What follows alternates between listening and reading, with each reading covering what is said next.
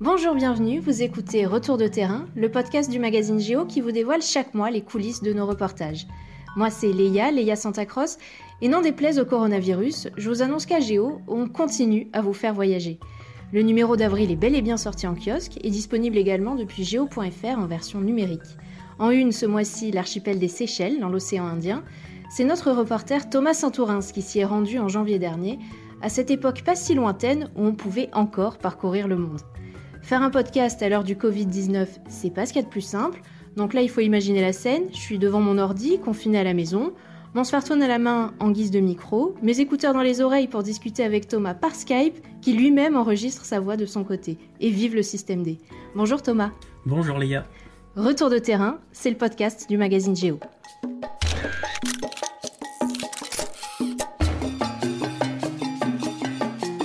Retour de terrain. Chaque mois, les reporters de Géo posent leurs valises et vous emmènent en voyage.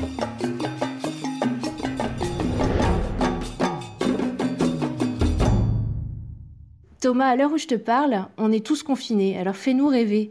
Quand on dit Seychelles, on imagine des tortues géantes, des dizaines d'îles paradisiaques aux plages magnifiques.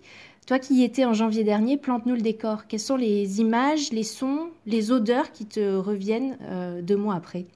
Bah, L'image, c'est effectivement d'abord un, horizon qui est bien, bien opposé au confinement actuel. Hein.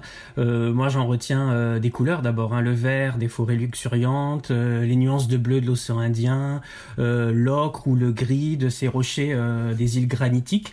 Euh, en fait, ce qui est marquant aussi, c'est que c'est une destination au départ un peu de carte postale, effectivement, dont on a euh, une image figée dans un sens, et, ça fait bizarre un petit peu de s'y retrouver au début. Euh, moi, étonnamment, j'avais un, sentiment qui était proche aussi de celui qu'on peut avoir la première fois qu'on va à New York, par exemple, où on a euh, les idées euh, des taxis jaunes, des vendeurs de hot dogs, où on se croit dans le décor d'un film qu'on a déjà vu de Scorsese ou d'autres. Et, et, là justement, j'avais l'impression d'être dans un décor et en réalité, euh, ce décor, il est pas figé, il est bien vivant et c'était justement l'objet du reportage en fait, d'aller voir euh, cette nature euh, qui est à la fois en danger et sous haute protection. Et en réalité, c'est l'image aussi et le sentiment qui me reste, c'est toutes les choses qui se trament et, et qu'on voit pas forcément du premier abord, par exemple dans les brochures de voyage de noces ou d'autres. Et effectivement, c'est des couleurs, c'est des sensations, c'est des odeurs, c'est aussi par exemple la fin de journée, le coucher du soleil, où souvent on attendait le retour euh, de pêcheurs euh, sur une plage pour voir justement quelle avait été la prise du jour et pour discuter finalement euh, de la, de la vie quotidienne dans cet archipel qui n'est pas que une destination pour honeymoon. Et tu parles d'archipel, les Seychelles, c'est plus de, c'est quoi, c'est 115 îles. Euh, tu t'y es rendu avec Sven Thorfinn, donc le photographe, et vous vous êtes rendu dans plusieurs îles, euh, Pralin, Mahé, Curieuse. Est-ce qu'il y en a une qui t'a marqué en particulier? Euh, moi, je pense que ce qui m'a marqué, c'est la forme de gradation finalement vers le sauvage et le calme qu'on a quand on part de l'île principale, donc qui est Mahé, où euh, se regroupe à peu près 90% de la population avec euh, l'aéroport international.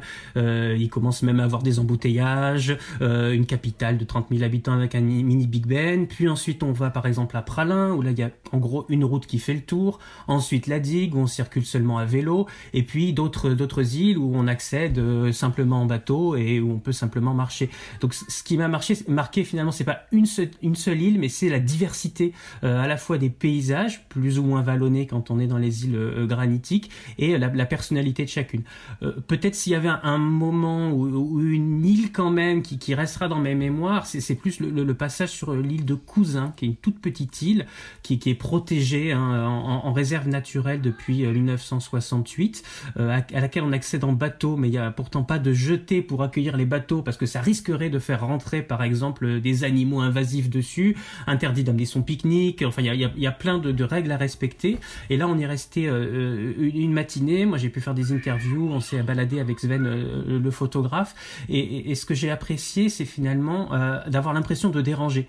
Euh, on, est là, on est dans une île qui est le, paradis euh, des animaux. Euh, elle est protégée juste pour sauver une espèce d'oiseau qui s'appelle la rousserolle. Il en restait simplement une vingtaine dans les années 60.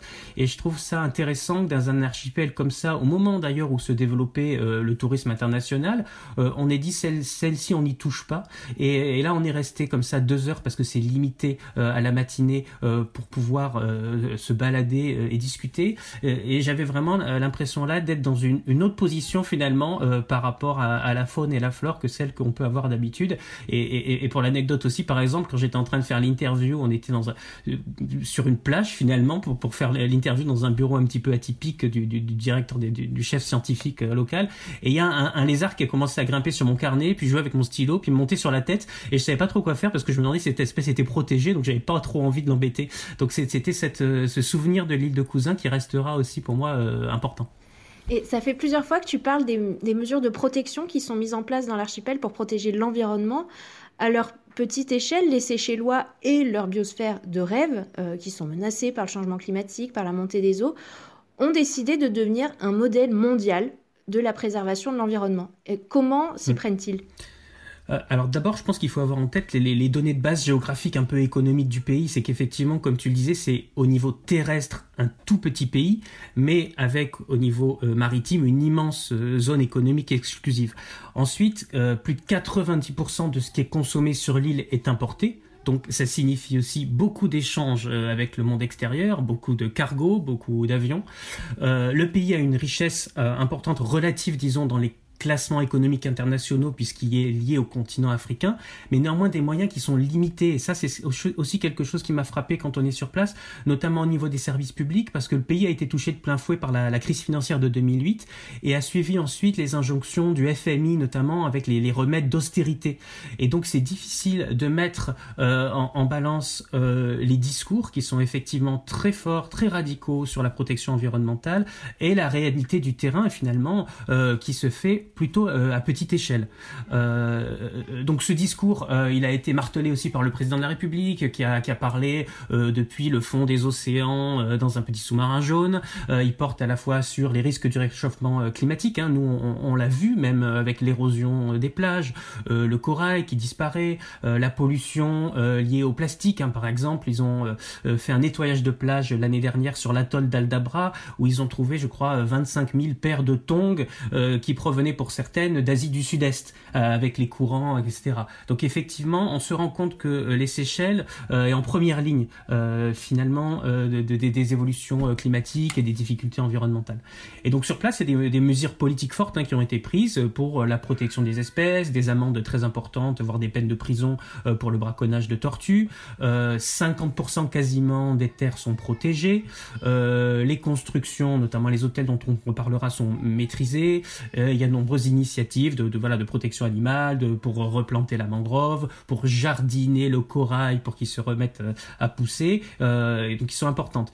Euh, après, par exemple, je me suis on s'est rendu compte en discutant comme ça avec, avec des employés du, ministère qu'il y a une ligne téléphonique, une ligne verte qui a été ouverte, et ça c'est assez, assez étonnant, assez intéressant.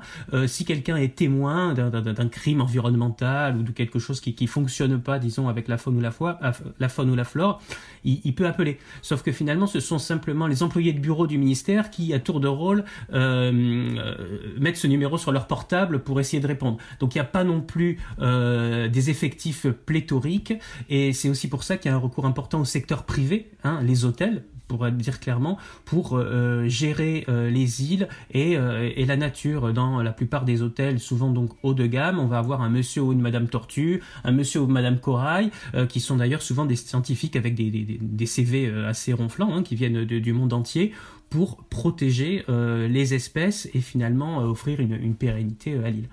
Et donc, pour résumer, c'est une philosophie qui est double. Hein. C'est protéger le pays, porter ses valeurs environnementales, hein, des valeurs qu'on retrouve dans la Constitution, dans l'hymne national, euh, mais aussi de façon très pragmatique, euh, assurer euh, le développement du tourisme qui est la base de l'économie de l'île. Parce que pour que ça marche, il faut des belles plages, des oiseaux et des tortues. Et donc tu dirais que c'est comme ça qu'ils arrivent à concilier leur velléité de protection de l'environnement et le tourisme plutôt haut de gamme, à ce que je comprends Oui, voilà. Alors euh, le tourisme de toute façon c'est vraiment fondamental, hein, à la fois dans l'économie euh, et dans la façon euh, dont le pays fonctionne. Hein. C'est plus de 60% des richesses, la majorité des emplois. ça part donc effectivement l'aéroport international, les chauffeurs, les pêcheurs qui fournissent les hôtels. c'est tout un circuit quoi. Hein. Tout tourne autour finalement de l'accueil de, de, touristes. mais c'est une industrie qui est maîtrisée. Le, le nombre augmente. Hein. Je crois que l'an passé c'était 340 000 ou 360 000 touristes je crois. Et nous, on a discuté avec, avec le ministre en charge de ce, de ce dossier et il nous disait 500 000, c'est le maximum. C'est-à-dire que le pays se fixe un cap euh, déjà euh, pour ne pas déséquilibrer euh, à la fois l'environnement mais aussi la vie sociale économique. Donc il y a eu un, gel des ouvertures de grands hôtels dans les îles principales. il demande une contrepartie environnementale lorsqu'il y a l'ouverture d'un établissement avec un cahier des charges assez précis. même si parfois c'est paradoxal, nous sur le terrain on est allé visiter plusieurs établissements pour voir comment ça se passait, pour aller voir un petit peu backstage quoi. et par exemple dans plusieurs d'entre eux, il y avait des atelier pour euh, euh, embouteiller en fait, faire des, bouteilles en verre, pas réutiliser des bouteilles de plastique dans les chambres tous les matins, euh, qui est effectivement tout à fait nocif pour, l'environnement. Et donc ça, c'est une, initiative qui est, bonne, hein, c'est réutiliser.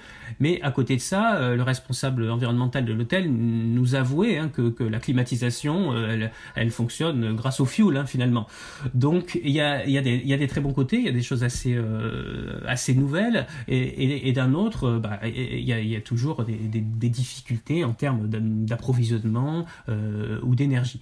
Euh, même chose au menu des, au menu des restaurants. Euh, il y a de la pêche locale formidable, hein. il y a des poissons délicieux, le bourgeois, caran ou autre. Et en même temps, on peut avoir à la carte des, fruits de mer comme du homard qui va être congelé et qui va arriver du bout du monde. Donc effectivement, c'est souvent paradoxal, mais néanmoins, il y a des taxes pour la protection des espèces, une empreinte environnementale qui est limitée euh, et finalement ces hôtels de luxe hein, donc qui ont quand même un coût pour les, touristes qui est assez, assez important, euh, sont en charge euh, de la protection environnementale qui va même jusqu'à compter les tortues ou s'assurer, nous on était en période de, de, ponte, hein, que, que, que, tout se passe bien aussi à ce niveau-là. Tu évoquais à l'instant le cas des tortues. Euh, les Seychelles abritent des centaines d'espèces qui n'existent nulle part ailleurs. Parle-nous un peu de tes rencontres animalières pendant ce reportage. Ouais, euh, bah il y en a eu, euh, il y en a eu de nombreuses. La vedette, effectivement, c'est la tortue. Alors là, on est, quand on arrive, on est un peu comme des enfants hein, devant les, les, énormes tortues terrestres là qui se baladent, relaxent, hein, notamment à l'île de Curieuse. Qui sont très nombreuses qui sont très nombreuses. Alors en tout, il y en a environ dans l'archipel 150 000, mais la plupart sont sur euh, l'atoll d'Aldabra, hein, donc qui est, isolé, où vivent seulement une vingtaine de, scientifiques. Euh, mais à Curieuse, il y en avait environ, environ 300, euh, je crois. Et aussi, on a eu la chance de pouvoir assister à la ponte d'une, ce qu'on appelle une tortue imbriquée, moi j'avais un petit peu peur de la déranger, donc je suis resté euh, un peu plus loin, mais Sven a, pu prendre des photos et c'était amusant parce que euh, cette ponte-là c'était sur l'île de Félicité, euh, qui est une île vraiment paradisiaque hein, sur laquelle se trouve un, hôtel un hôtel de luxe et finalement elle était sur une, une plage magnifique, une plage de cartes postales, mais qui était vide. Et euh, le responsable environnemental de l'hôtel nous disait finalement que les, les touristes préféraient utiliser la piscine privée euh, de leur grande villa. Et donc la tortue était tranquille euh, pour pondre sur une plage, je sais pas, qui doit faire à peu près 200 mètres de sable blanc, farineux, sublime. et donc c'était une sorte de protection naturelle. Chacun se, se partageait le territoire. mais au-delà des tortues, ce qui, ce qui m'a marqué aussi dans les dans les animaux qu'on a pu rencontrer, c'est les oiseaux, je pense. Euh, alors moi, j'étais pas du tout spécialiste euh, avant de, partir. Hein. J'arrivais tout juste à, reconnaître un, pigeon. Euh, et, là, en fait, on s'est retrouvé à apprécier justement les reconnaître, quelles sont les espèces endémiques, lesquelles sont les plus menacées. Et on s'est rendu compte au fil des jours que que ces oiseaux n'avaient pas tant peur de l'homme que ça. certains nichent à même le sol. Et, et on a un souvenir fort aussi sur l'île de la Digue. on était dans, une réserve, une réserve qui s'appelle la, Veuve, où euh, vit un oiseau qui s'appelle le gobe mouche noire de paradis, qui est un oiseau vraiment sublime, euh, qui a failli disparaître hein, dans les années 60-70. Il n'y en avait plus que quelques spécimens. C'est remonté petit à petit, là, il y en a environ, environ 300. Et là, c'était formidable parce qu'on était avec la conservatrice de cette, euh, de cette réserve samedi matin à l'aube. On était tout seul avec elle et elle était elle-même émue parce qu'on a eu une chance extraordinaire, c'est de voir justement un couple de ces oiseaux qui étaient en train d'aller chercher des petites brindilles pour, pour faire leur nid. Et donc on les a, on les a suivis comme ça. Et, ce qui était intéressant là aussi, c'est que leur habitat était assez limité dans cette réserve et ils allaient jusqu'à chercher donc leurs petites feuilles ou leurs brindilles dans le jardin du voisin. parce qu'il y a un développement aussi de guest house autour de, de, cette réserve. Et donc on s'est baladé à suivre finalement de loin ces oiseaux. Sven a pu faire des, très chouettes photos. Et ce qui est amusant, c'est qu'à la fin, la conservatrice nous a demandé les photos en échange et nous a dit eh ben, vous avez un sacré beau matériel. Et il arrive que des, des, passionnés euh, d'ornithologie euh, et là aussi euh, soit des jumelles ou des appareils photo de, de, très bonne qualité. Et elle en était un petit peu jalouse parce que les moyens sont, sont limités pour prendre soin de, de ces oiseaux, même dans un parc qui leur est, qui leur est dédié. Et dis-nous un mot de la politique drastique des Seychelles en matière de lutte contre les espèces invasives, celles-là. Je pense aux fourmis mm. jaunes, aux perruches à collier. Est-ce que c'est, enfin, quelles sont leurs recettes miracles en quelque sorte pour préserver mm. leurs espèces endémiques? Ouais, alors ça, effectivement, c'est une politique qui est radicale, qui est même assez impressionnante puisqu'il s'agit tout simplement hein, de tuer euh, les animaux venus de l'extérieur euh, qui menacent les espèces locales. Alors c'est notamment les rats, hein, c'est quand même un petit peu la base avec euh, les dératisations spectaculaires hein, d'îles entières, une, quinzaine à peu près. ils font venir des sociétés spécialisées, notamment de Nouvelle-Zélande, avec des piégeurs, des spécialistes des poissons, des pardon, des spécialistes des poisons, pas des poissons, puisque le seul mammifère en fait qui existait aux Seychelles, c'était une chauve-souris. Donc tout le reste, hein, euh, les rats, les chats et autres, ont été importés euh, par l'homme. Euh, et donc, il y a aussi des insectes ou des oiseaux qui menacent les espèces locales. Et récemment, il y a eu une campagne d'éradication menée par, le gouvernement sur les perruches à collier.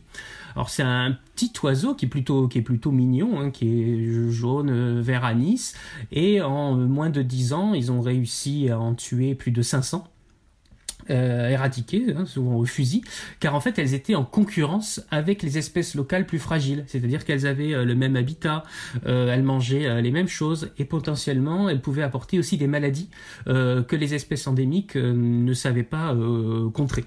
Donc effectivement, il y a comme ça une, liste d'espèces qui sont donc invasives, euh, qui, peuvent menacer euh, l'équilibre euh, de la faune et de la flore locale. Et ensuite, les animaux les plus fragiles, ça aussi c'est assez spectaculaire, vont être déplacés vers des îles plus sûres pour assurer leur survie.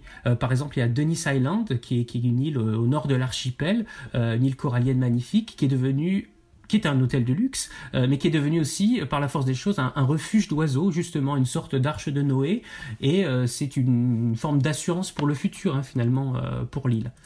Euh, un autre souvenir important, intéressant là-dessus, hein, sur cette, cette, traque finalement euh, des invasives, c'était sur l'île de Pralin, donc dans la vallée de Mai, qui est un site euh, labellisé UNESCO absolument magnifique, où on a suivi deux scientifiques qui étaient eux aux prises avec des fourmis très menaçantes. Alors, ça s'appelle les Yellow Crazy Ants, donc les fourmis jaunes folles, qui ont la particularité de jeter de l'acide sur leur proie qui n'ont pas peur d'ailleurs de s'en prendre à des proies euh, plus grandes qu'elles, euh, d'autres insectes, mais aussi pourquoi pas des petits mammifères, euh, voire des êtres humains s'ils commencent un petit peu à les embêter.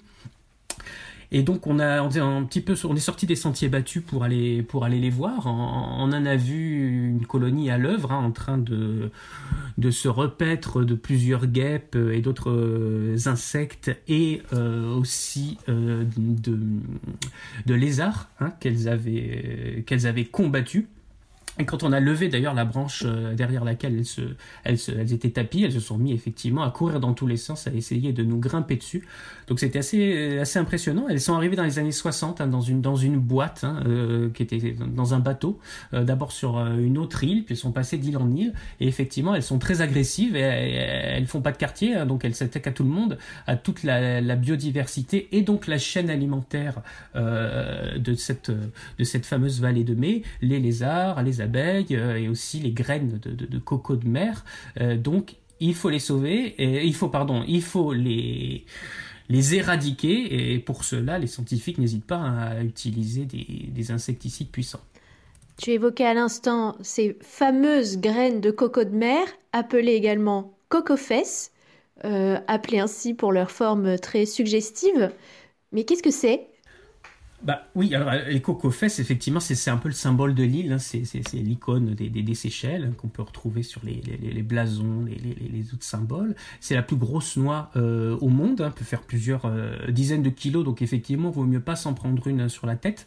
Euh, et dans cette réserve de la vallée de Mai, qui est, une faux aire de, de, de, de, Jurassic Park, leur nombre est de plusieurs centaines, et il y a, y a, que là au monde en fait qu'elles existent, ces, euh, ces noix particulières, hein, seulement aux Seychelles, et elles ont été longtemps victimes euh, non seulement donc de ces fameuses fourmis, euh, mais aussi du braconnage, parce que euh, elles ont un prix très élevé, hein, plusieurs centaines voire milliers d'euros au marché noir, en Asie hein, notamment.